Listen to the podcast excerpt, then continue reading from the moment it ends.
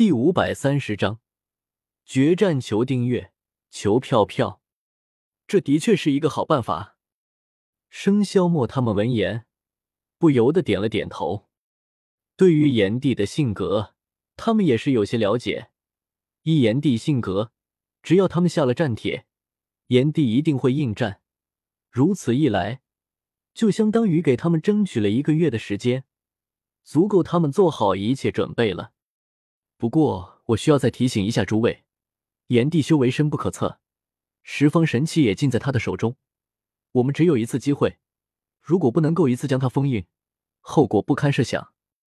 萧协见到倪千丈他们有些松懈的表情，出声提醒道：“听到萧协的话，倪千丈他们原本有些松懈的表情，瞬间收了起来。如同萧协所说，他们现在还不能松懈，在没有将炎帝封印起来之前。”一切事情还都没有定论，如果失败了，他们就只有死路一条了。萧大哥，使用这个封印阵法，不会对你有什么伤害吧？花千骨有些担忧的问道。萧协听到花千骨的话，心中一阵欣慰，还是小骨头心疼自己。其他人都只关心能不能封印炎帝，只有花千骨关心这阵法会不会伤到萧协。萧协心中虽然暗笑不已，但是表面之上还是露出了一丝苦笑，摇了摇头道：“用百万生灵献祭，其中蕴含的力量无比强大，再动用封印阵法，会对阵法的使用者造成强大的负担，轻则损耗百年寿命，重则神魂俱灭。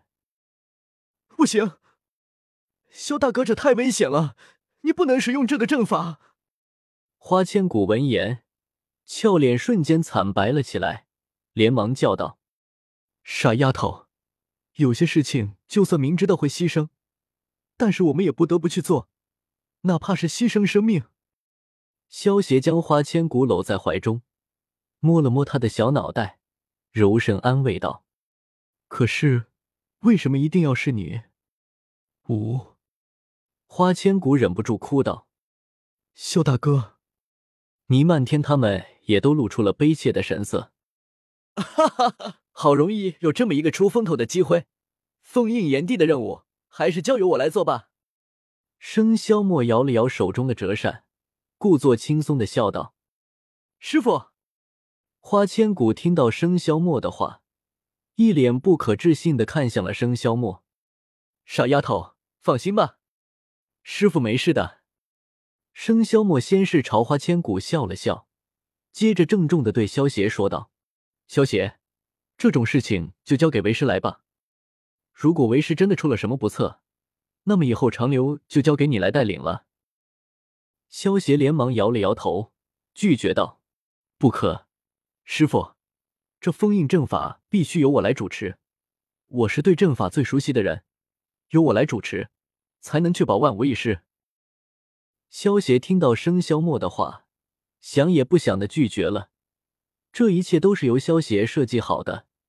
如果让生肖墨来当这个牺牲自己、拯救众生的大英雄，萧协还怎么赚取崇拜点啊？如尊，封印炎帝的事情不容有失，还请如尊以大局为重啊！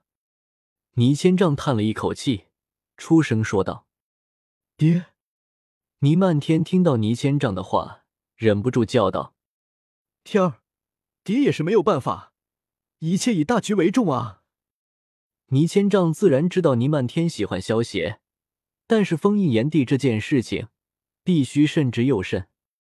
熟悉封印阵法的人只有萧邪一人，如果临时换生萧墨来主持封印阵法，万一出了什么问题，到时候导致封印失败。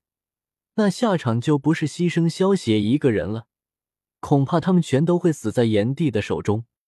生肖墨有些痛苦的握紧了拳头，一脸认真的说道：“萧邪，封印阵法的事情，就拜托你了，答应我，你一定要活下来。”弟子遵命。如此，弟子就去准备了。萧邪抱拳行了一礼，转身离开。去准备封印阵法了。生肖墨看着萧邪离去的背影，心中痛苦不堪。眼看着自己的徒弟去冒险，身为师傅的自己却无能为力。生肖墨心中满是自责与内疚。花千骨见到萧邪离开，也紧跟着转身离开了。虽然他已经不能够阻止萧邪了，但是他可以陪着萧邪。如果最后萧邪真的出了什么意外，那么他也会毫不犹豫的去陪他。我也先去准备百万牲畜了，先行告辞了。无垢上仙朝生萧默他们拱了拱手，也起身离开了。如尊，我也先行告辞了。倪千丈朝生萧默说了一声，也转身离开了。他也需要回去蓬莱做些准备才行。子勋和谭凡则是留在了长留，他们现在属于孤家寡人，没有需要安排的东西，只需要待在长留，准备最后的决战就行了。一个月的时间。转眼而过，在距离长留数千里之外的日月谷之中，天下间的高手全都汇集在此。一个月之前，生肖莫以长留的名义号召天下群雄，在日月谷与炎帝一决生死。如果他们胜了，自然天下太平；而如果炎帝胜了，那么天下尽归炎帝之手。轰！一股惊天的威压突然降临。让日月谷中的众人只觉得身上压着一块大山，动一步都是奢望。原本本帝还以为你们有什么把握，才敢向本帝发下战帖，没想到只是想靠着人海战术来对付本帝。你们难道以为就凭你们这些蝼蚁，也能够打败本帝吗？不过既然你们今日全都汇聚在此，也省得本地一个个的去找了，索性将你们一次性解决。